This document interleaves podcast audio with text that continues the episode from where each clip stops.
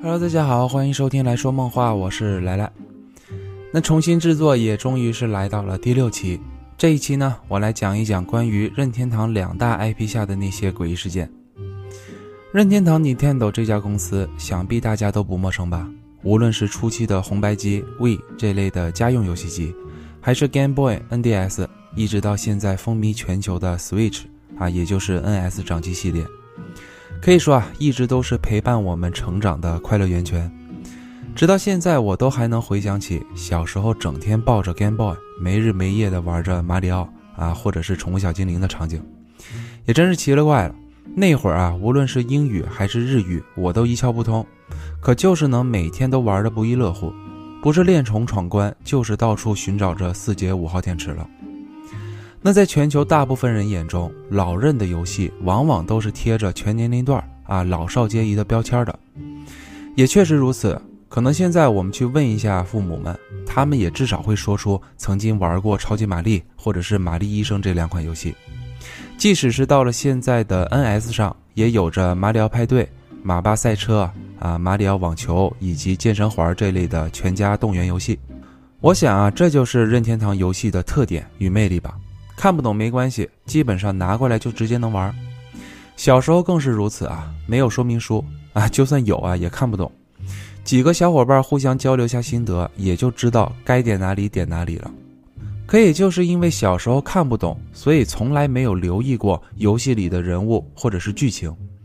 可等长大后再回过头来看看这些作品时，就总能从中找出点诡异以及猎奇的东西。在二零一二年每日有新闻的动物森友会专栏采访中，老任当时的社长岩田聪也亲口承认过。苦洛伊 Nintendo 啊，也就是黑暗任天堂这一说法。他承认，在任天堂清新可爱的外表下，确实隐藏着耐人寻味的黑暗面。那今天咱们就来聊一聊这另一面的任天堂。要说起任天堂，如果让我们用颜色去做联想的话，我想第一能联想的肯定就是红色了。而在任天堂宇宙中，最先能让我们联想起的人物，那一定就是马里奥大叔。他至今为止可是任天堂最大，也是全球最成功的游戏 IP 之一了。那么自然，在这个小胡子背带裤的大叔身上，就存在着很多怪谈传闻以及诡异的情节设定。我先来讲几个关于马里奥的一些身世啊，或者说是冷知识吧。马里奥最初的名字啊是叫 Jumpman 啊，翻译过来呢就是跳男的意思，或者是 Q j o Man 啊，救助员的意思。他名字的由来是，当时任天堂在美国刚成立办公室的时候，有一天房东登门索要房租。当任天堂的员工们看到房东的第一眼，就觉得啊，他长得太像他们现在设计的这个游戏人物了。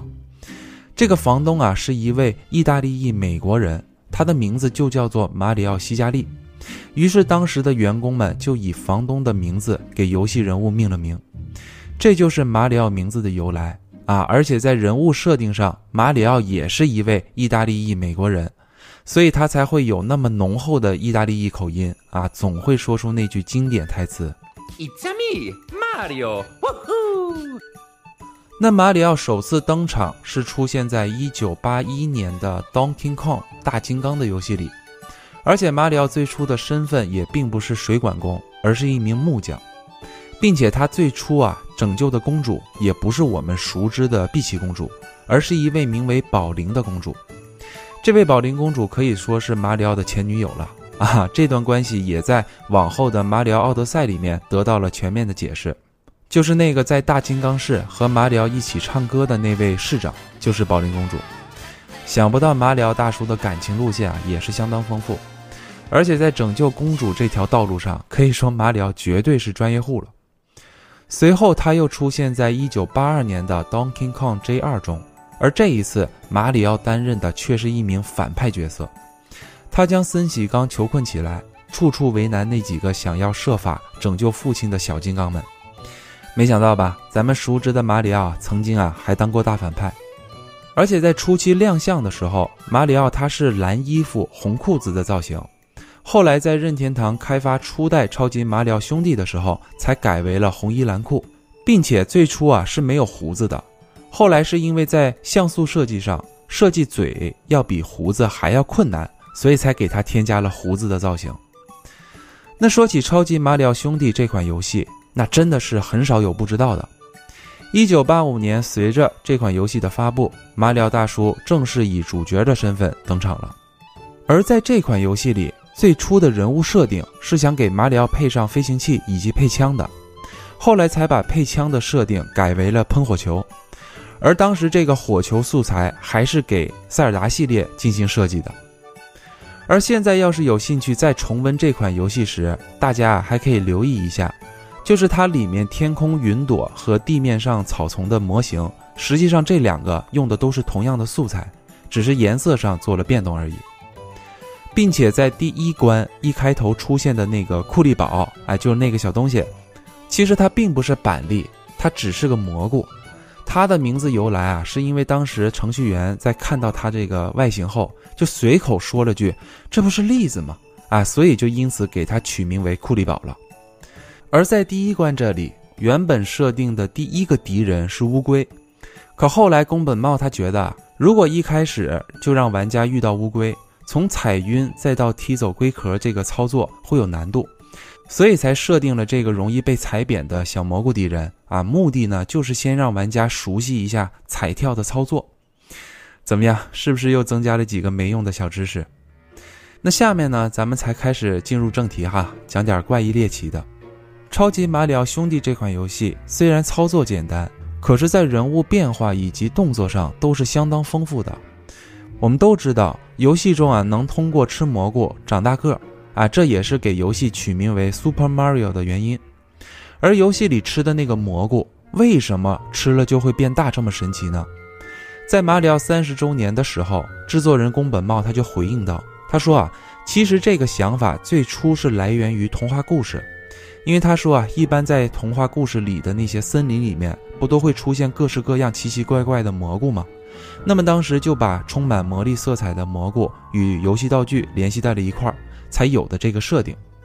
不过令人细思极恐的就是啊，很多玩家在研究游戏中那个蘑菇颜色以及外形的时候，还真就让大家发现了，在现实中确实存在着一种名为毒蝇伞的毒蘑菇，这种蘑菇就含有剧毒。吃了后的毒物反应呢，就是产生幻觉以及麻痹神经。而在人物动作上变大后，就拥有了打碎砖块的能力。这里也可以留意一下，实际上马里奥是用拳头打碎的，而并不是用头去顶碎的。他在起跳的时候，他是有一个明显拳头向上的动作。可这里面这些砖块就真的只是普通的砖块吗？其实啊，也并不是。在《超级马里奥兄弟》的初代说明书中就介绍过，说啊，这个库巴大魔王在入侵蘑菇王国后，就把所有的居民就变成了石头、砖块以及植物，所以在游戏里面被马里奥大叔打碎的那些砖块，其实就是蘑菇王国里面原本的那些居民们。还有在 SFC 平台上，《超级马里奥世界》这款游戏中，是耀西首次登场的游戏。耀西啊，就是那个绿色的小恐龙，可实际上它是一只乌龟。你仔细看的话，就能发现它的背上是有一个红色的龟壳的。而在这款游戏里面，马里奥是可以骑着耀西一起去冒险，还可以控制耀西通过吐舌头来攻击小怪物。而这一套动作，当时啊，玩家都觉得是马里奥伸手向前发出指令之后，耀西呢就会吐出这个舌头进行攻击。可实际上，在二零一七年的一次采访中，制作人他就说啊，其实，在游戏里面，每当耀西发动攻击之前，都是由马里奥用力捶打耀西的头，才导致耀西受到惊吓吐出舌头的。可当时这样的解释啊，让大部分玩家都无法接受，甚至啊，都觉得这个耀西这样的设定很可怜。后来，任天堂是为了避免不必要的言论，才又将这个设定改回了玩家最初设定的那样。那讲到这里的时候，可能就让我们觉得马里奥大叔啊，好像并不是他表面上的那种充满勇气啊、正义能量满满的角色，感觉啊更像是拥有暴力情绪的这么一个角色。而在 NGC 平台上的纸片《马里奥千年之门》这部作品中，会有这样一段剧情，那就是马里奥他会调查一起关于奇诺比奥被爆头的这个命案。而身为老少皆宜的马里奥系列游戏是不可能出现任何血腥场面的。然而，在这个情节上却存在着一个都市传说，那就是有部分玩家在进入这个环节调查现场的时候，是有几率会看到奇诺比奥死亡时的身影啊，以及地上的血迹的。那如果以上这些都属于小儿科的话，那下面我再来讲几个更诡异的。在 3DS 平台上的《超级马里奥 3D 乐园》中，还存在着一只鬼影。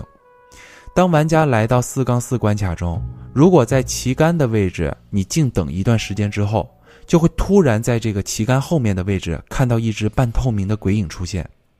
等再过一段时间，这个鬼影它就会张开这个嘴，好像哀嚎一样。然后呢，就消失得无影无踪了。然而，这个鬼影的造型并不属于任天堂作品中的任何一个。后来也有玩家通过模拟器就解析这个游戏的文档，也没有在里面找到任何关于这个鬼影的人物设计以及场景设计，就等于说啊，根本就没有在游戏文档里面找到过这个鬼影的设计模型。那为什么游戏里会平白无故出现一个不存在的模型呢？官方啊也没有给出正面回应。这就让更多玩家就一直在讨论这个鬼影到底是怎么回事儿，为什么会突然出现在这个旗杆后面？同样出现鬼影的还有在 V 平台上的《超级马里奥银河二》这部作品中，当玩家来到西佛本星系这一关卡的时候，如果一开始就使用第一视角往上方悬崖处看去的时候，就会突然发现有三个类似人一样的影子。当你拉近镜头的时候，就可以清晰的看到。这三个人影啊，长得就像三个幽灵一样，在远处的悬崖边一直注视着玩家的一举一动。而且无论玩家如何移动，这三个鬼影一直都是正面对着玩家的。之后也有玩家通过解析文件发现，这个场景的背景图片名称名为 Hell Villain Sky Tree，啊，翻译过来就是地狱古天树。然而游戏内没有任何关于这类信息的剧情以及线索。官方同样也是没有给出明确的答复，这就让更多玩家疑惑啊，不知道悬崖边的这三个鬼影啊到底是谁？为什么要一直注视着玩家？那么咱们在说完马里奥大叔之后，就不得不提到另外一个人物啊，那就是路易吉啊，也就是马里奥的弟弟。路易吉这个人物啊，其实挺讨喜的啊，我是特别喜欢。可其实我觉得路易吉这个人物在设定上就特别悲惨。为什么这么说呢？那是因为啊，原本初代的名字不就叫马里奥兄弟吗？可说是说兄弟，可实际上这个弟弟却没有什么展示的机会。你就拿他的名字来说，路易吉也是源于日语的路易吉的发音啊，所以这个其实啊就是类似的意思。而且美其名曰在介绍他俩的时候说是双胞胎兄弟，可实际上一开始设计出路易吉这个角色。就只是为了用来区分二 P 的异色版工具人而已，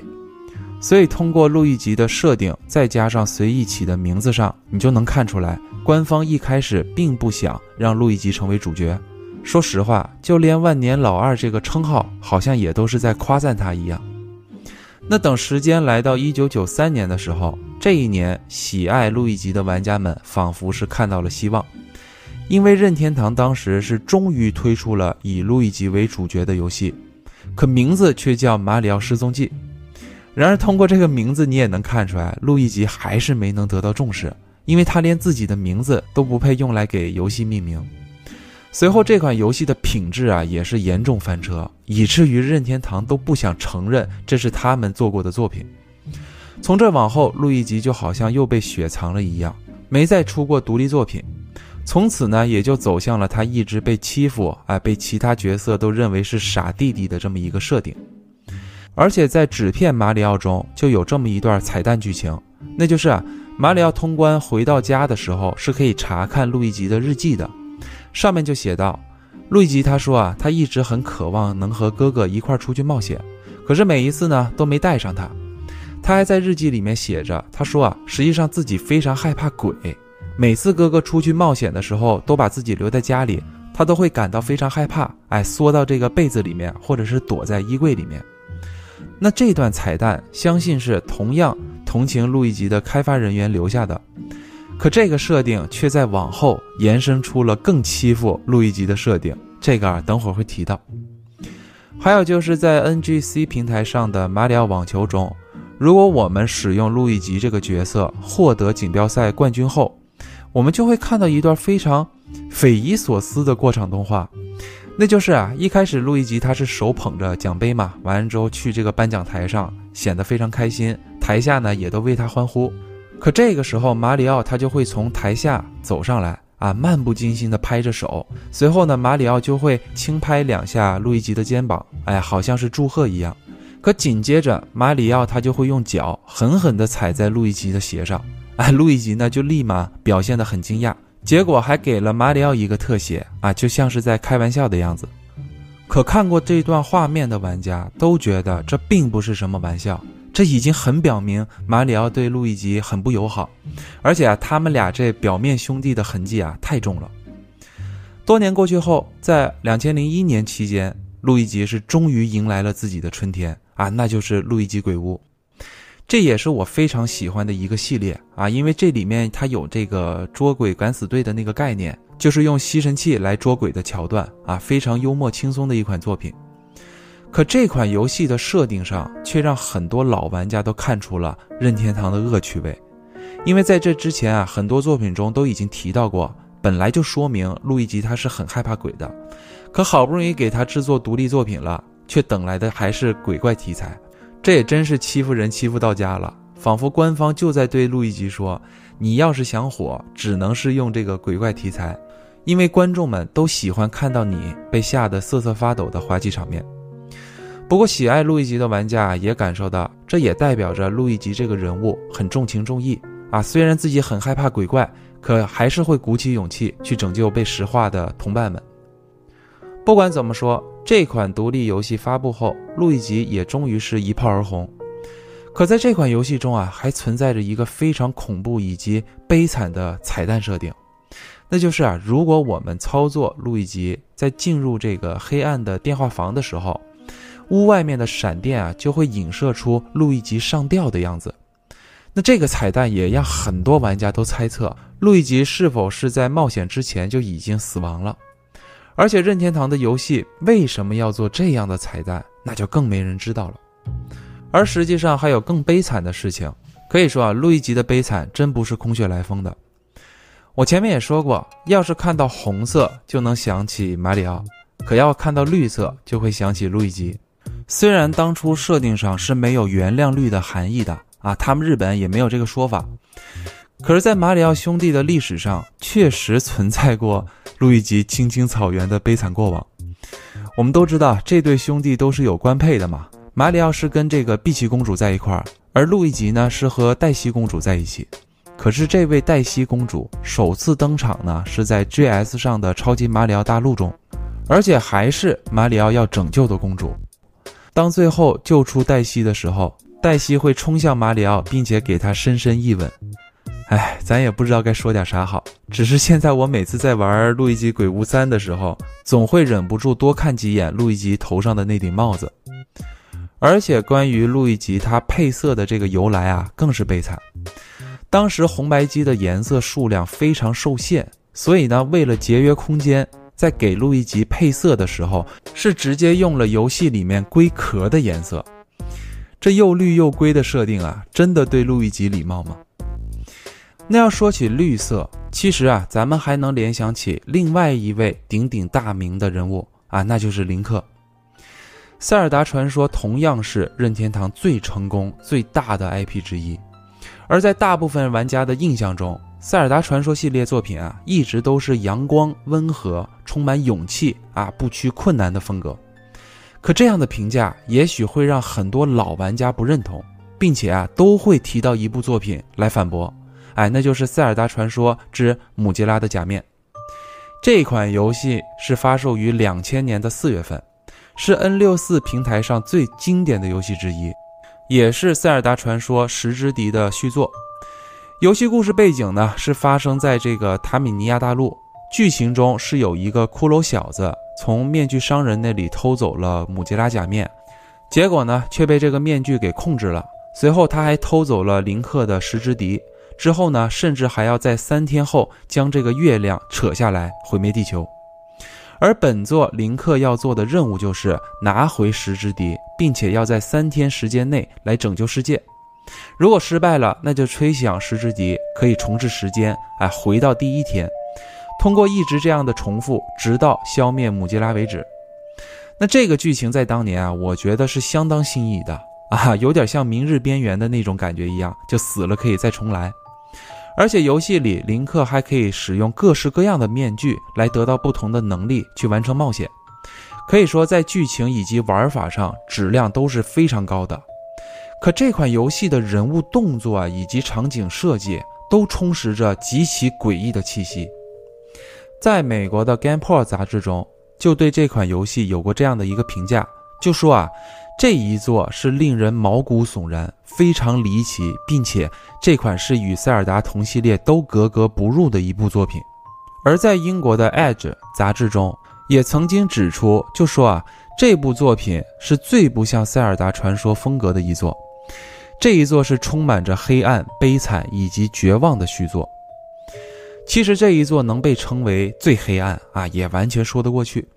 因为通过这一座的 BGM，你就能听出来，曲风完全可以用诡异来形容，有的 BGM 还非常的刺耳啊，听久了都会感觉到很压抑，而且在林克每次戴上面具的时候，那个过场画面简直就是童年阴影，每次林克都会表现出相当的痛苦，还会伴随着一声惨叫，那看到后啊，你就会让玩家感觉到很不安。这完全就脱离了以往的温和阳光的设定。啊，变成了一部充满诡异风格的塞尔达传说。然而，在姆吉拉假面中还存在着一段相当恐怖的都市传说啊，那就是红眼林克事件，也被称为淹死的 Ben 的故事。而这个故事还要从十几年前的一篇游戏日志开始讲起。在2010年期间。一个网名为 J 的大学生将自己在这款游戏中经历到的离奇遭遇，以游戏日志的形式分享到了论坛上，从而引发了游戏圈内的热议。J 啊是一名大二的学生，在发文前不久，他就收到了朋友送给他的一台任天堂 N64。为了回忆童年，他就在周末的时候去了宿舍附近的跳蚤市场啊，想去淘一些便宜的二手卡带，结果还真让他淘到了一些。可就在他正准备离开的时候，他就留意到，在跳蚤市场的最后面还有一个摊位。等他走向前并询问是否还有 N64 卡带的时候，他就看到那个摊主啊，缓缓地抬头注视着他，什么也没说，就随手递给他了一张灰色的卡带。可这会儿 J 啊，就有点被吓到了，因为当时那个摊主的右眼啊已经失明了，面露沧桑与无法形容的怪笑。而在看到卡带的时候，J 也觉得很怪异，因为这张卡带上面并没有任何游戏的贴纸，而是只用这个黑笔啊涂鸦式的写着姆吉拉的字母。那看到这个的时候，J 就知道这应该就是姆吉拉的假面啊，他还有点兴奋呢，因为他自己啊一直都想玩，可是找遍了市场都没找到，谁想到快走的时候去找到了，于是他就赶紧问那老大爷，他就说多少钱。可这会儿这老大爷他只是怪笑的，他就说啊，这张卡带上是上任房主留下来的，我留着也没什么用，你要是喜欢，我就送给你吧。那这会儿 J 也是相当开心啊，竟然能白嫖一张卡带啊，那肯定不能拒绝。他还觉得自己刚刚因为这个老大爷失明的眼睛给吓到而感到抱歉啊，就连忙就答谢后他就离开了。那等回到家后，J 就开始呃试验他买回来的这些卡带嘛，看是否都能正常运行。可在测试到姆吉拉假面的时候，他就发现在这里面还有两个存档，一个叫做 Goodbye Ben，这个呢是一个没有什么游戏进度的存档，而另一个名叫 Ben 的存档，游戏进度是已经接近了百分之八十，所以他当时啊就把这个存档留下来了，而是把先头的那个 Goodbye Ben 的存档就给删除了。建立了一个名为 Link 的新存档，开始了自己的冒险。一开始在进入游戏的时候啊，他觉得运行的还算可以啊，只是时不时的会出现一些 bug，比如说有时候这个贴图啊会错位，包括这个背景音乐会时不时的卡顿，这应该都是由于这个卡带太过于老旧而造成的。可毕竟是白嫖的嘛，能玩就行，也不算是能影响到体验。可再玩了一段时间之后，诡异的事情就出现了。他发现，在这个游戏里面的 NPC 啊，并不会称呼他为 Link，而是会称呼他为 Ben。这样这当时就觉得很疑惑。他研究了好一会儿，他就觉得可能是存档的数据出现了 bug。于是呢，他就回到了选档界面，把那个叫 Ben 的存档也给删掉了，只留了自己的这个存档。他心想啊，应该就能解决。可谁想到这不删还好，一删之后，诡异的事情就更多了。他先是发现游戏里面的 NPC 对他的称呼不是 Ben，也不是 Link 了，而是直接变成了空白，并且在主角走路的时候，会突然将身体扭曲成九十度的样子啊，显得很诡异。还有就是在画面中间会时不时浮现出一张脸，那张脸就是面具商人在尖叫的一张脸啊，一闪而过。最诡异的是，当玩家移动的时候，身后就会随机出现一个与主角一模一样，但是却面无表情的雕像。这个雕像啊原本就是游戏里面的道具，名叫挽歌雕像。可是这个道具的设定啊，是需要通过召唤才能出来的。并不是说他自己会平白无故的出现，可现在这个道具他却会突然出现在身后啊，就像是尾随的幽灵一样，而且眼睛啊还死死的就看着前方。也就是在发现了这么多离奇的事件后，这才决定开始录制视频并上传到网站上啊，他想看看还有没有其他玩家跟他遇到相同的情况。可在接下来的几天里，也没能有相同情况的玩家出现。在这段期间，这也一直是跟网友们在这个论坛上进行这个交流。之后啊，他就决定使用第四天的 bug，看看能否解决这一系列诡异的事情。这第四天 bug 啊，是属于《母鸡拉假面》这款游戏里面专属的一个 bug 啊，因为游戏本身它是设定的时间啊是有时限的，就只有三天，所以玩家就找到了一个可以脱离游戏原本设定时间的这么一个 bug。啊，也就是可以不受时间控制来到所谓的第四天，可在这成功触发 bug 后，诡异的事情再次发生，游戏里大部分的城镇场景都消失了，并且背景音乐也变得极其诡异。仔细一听，应该就是《治愈之歌》的倒放版啊！最要命的是，身后那个雕像出现的频率就更多了。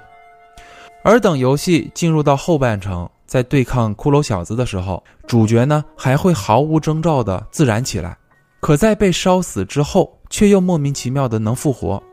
在这样反复几次后，紧接着画面就会出现短暂的卡顿，随后屏幕中就会浮现出一句话，大致意思就是在说你经历了一段糟糕的命运，对吗？之后就会跳到游戏初始的标题界面。那看到这里的时候，这就觉得更疑惑了。他就觉得怎么画面当中还能浮现出这个画呢？他记得这款游戏里面并没有这样的设定。那等他再进行选档的时候，他就更被吓着了，因为此时他自己的那个存档已经不见了，取而代之的是一个名为 “You True”，轮到你了的存档。这当时马上就被吓得摁下了重启键。可再进行读档的时候，他却发现一开始被他删除的那个名为 “Ban” 的存档就又恢复了。那看到这儿的时候啊，这就像受到了精神污染一样，就赶紧把这个游戏给关了。之后隔天，他还在论坛上面留言，他就说啊，他觉得这起事件太过于诡异了。在昨天经历了这些事情之后，当天晚上他就自己梦见了那个面无表情的挽歌雕像，他害怕到一晚上都没怎么睡觉。那网友们看到后也一直是在给他出主意，就说啊，你要不要再回到那个跳蚤市场，问问那个大爷？看看这到底是怎么回事儿？那这当时也是依照网友的建议，他当天就回到了这个跳蚤市场，可敲了半天门也没有人回应。这个时候，旁边的邻居就过来询问是否需要帮忙。这呢，他就询问关于那位老大爷的问题，可邻居却说啊，那老大爷最近正忙着搬家呢，而且他平时啊都一个人住，没有结婚，也没看过他有什么家人。可当 J 提到 Ben 这个名字的时候，原本友好的邻居，却立马就变得一脸严肃，就说：“啊，这附近以前确实住过一个名为 Ben 的小男孩，可是他已经在八年前发生意外，不幸身亡了。随后他的父母也都搬离了这里，并且他还说，这一家子人以前就住在这老大爷现在住的这个房间里。这一下子，这仿佛就把所有的事件就串联到了一块儿。可等他想再询问这个邻居关于 Ben 的其他事情的时候，这个邻居就已经不愿再透露任何事情，就走开了。那回到家后，这还是忍不住再次启动了游戏，选择了 Ben 的存档。这也是他第一次进入到这个存档里面。进入后，他就发现里面这个林克啊是已经在海边，不远处呢还有林克的马在对着大海某个方向不断的呼唤着。于是这就操作林克戴上了索拉的面具，获得了潜水的能力。他想顺着马叫的那个方向游过去看一看。可等来到海中央的时候，他却发现那个挽歌雕像就又突然出现了，紧接着林克就被溺死了。可这里最诡异的是啊，原本索拉是可以潜水的，所以官方根本就没有给这个人物造型设计过溺水机制，更是没有设计过溺水的动作。可是此时在 J 上传的这段视频当中。的的确确就出现了索拉这个人物被溺死身亡的场景，随后画面再次卡顿，退回到了标题界面。而这一次，当再次选档的时候，就又突然出现了一个名为 Drum 的存档，而此时将两个存档联系在一块儿，那就是 Ben Drum 啊，也就是 Ben 被淹死的意思。那上传完这段视频后，这就留言说说啊，自从玩了这个卡带之后。他就已经被折磨到精神崩溃了，每天晚上还是会不断的梦见那个雕像，并且梦中那个雕像已经开始有了变化，那就是没有了眼睛。他在空洞的眼窝中还在不断的往外淌着血。最崩溃的是，他已经慢慢的在现实生活中感觉总有人在他身后看着他，而且他还出现了幻听。并且他还觉得这张卡带就像有生命一样，一直是在用这个存档的名字在跟他自己进行沟通，所以他已经不敢再触碰这款游戏了。这件事情几乎把他逼疯。又过了几天后，J 继续在论坛上发文，他就说啊，他认为这件事情如果不解决的话，自己脑海里的那些场景以及声音肯定都无法消散。于是他又鼓起勇气打开了那个淹死的存档。可此时，游戏内的所有 NPC 都只会对他说“你不应该这么做”这句话，甚至画面还会浮现出 Ben 越来越孤独的字样。接着，画面一转，会来到一片草原，前方呢还有一棵大树。当走到树下面的时候，却发现这里面什么都没有。可等再转身的时候，却再一次的能看到那个挽歌雕像就出现在自己身后，而且此时诡异的倒放 BGM 再次响起。随着短暂的卡顿后，画面中间又浮现出了一段话，写着：“你将会拥有最后一次机会，可以回到最初的起点，与我一起玩。”这么一段话。那此时论坛上也是更新到了二零一零年的九月十二号这天后，就没有再发文了。两天过去后，网友们也还是没有等到这的新消息，他就像是啊人间蒸发了一样。随后来到九月十五号这天，游戏日志呢再一次被更新。而此次更新的却不是这本人，而是他的室友。他的室友就在论坛上留言说啊：“说 J 目前已经办理了休学，搬走了。他在走之前给了我一个 U 盘，并且叮嘱我一定要在十五号这天将 U 盘里面的视频上传到论坛里。接下来在新上传的视频中，就会看到林克在背包里找到了一张面具商人与挽歌雕像合影的照片。可当选择将照片丢弃的时候，突然，人物就会进入到最后的 BOSS 战，可是此时主角却被卡在了墙中，无法移动，最终是从高处坠落身亡的画面。接着，画面再一次被切换，这时候就能看到林克、面具商人和那个雕像已经并排站在了一块儿。随着刺耳的 BGM 响起，画面再次回到了标题页面上，而画面到这儿，这段视频也就结束了。至此，这篇帖子也就再也没有更新过了。随后，在论坛上还真的有网友就查出来，说在2002年4月期间，现实新闻中真的有位名为 Ben 的12岁男孩被淹死的报告。当时是在美国的一座湖中被发现的。发现尸体时，警方还检查到小男孩的双眼已经被残忍地挖去了。那么，以上就是关于姆吉拉假面红眼林克的故事内容。这个关于塞尔达传说的灵异事件，在网络上流传了很久。毕竟啊，都是有视频的，大家都能看到那些诡异的场景，所以很多人都认为这是真实的灵异事件，认为啊死去的 Ben 化作了挽歌雕像，在游戏里面等待着再一次被开启。可实际上这只是一段 ARG 游戏而已啊！ARG 可能有的听众听到过啊，就是平行实景游戏。这类游戏与以往的游戏概念不同，主要是将游戏内容与虚拟世界观以及规则进行融合。这种游戏最大的特点就是可以模糊虚拟和现实的界限，所以代入感极强。那此次 ARG 的作者亚历克斯·霍尔也是在多年后说明。红眼林克就是当时制作出来的。他认为，如果游戏里的人物违反了原本的设定规则啊，做出了一些不按照规则常理的事情后，那么就会增加不安感，也能提高这个代入感。同时，他也认为，当年这个故事能够这么成功，主要还是因为搭配上了《姆吉拉假面》这款这么诡异的作品。那事实证明，本次 ARG 也真是非常成功。毕竟这段故事作为都市传说流传了很多年，更是有网友也表明自己在看完这段故事的时候，也梦见了那个红眼林克的画面。其实现在这些大 IP 的人物啊，都已经非常完善了。你就拿马里奥奥德赛或者是旷野之息这些神作，以及轻松幽默的路易吉鬼屋三，都能从他这个销量上看出玩家对这些作品的认可以及喜爱。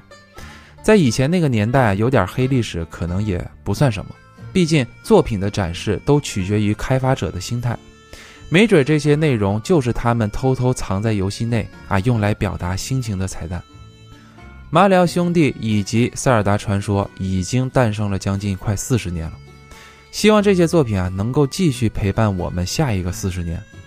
那好了，感谢大家收听本期节目，如果你还对这个世界充满好奇的话，就请关注我，我们下期再见。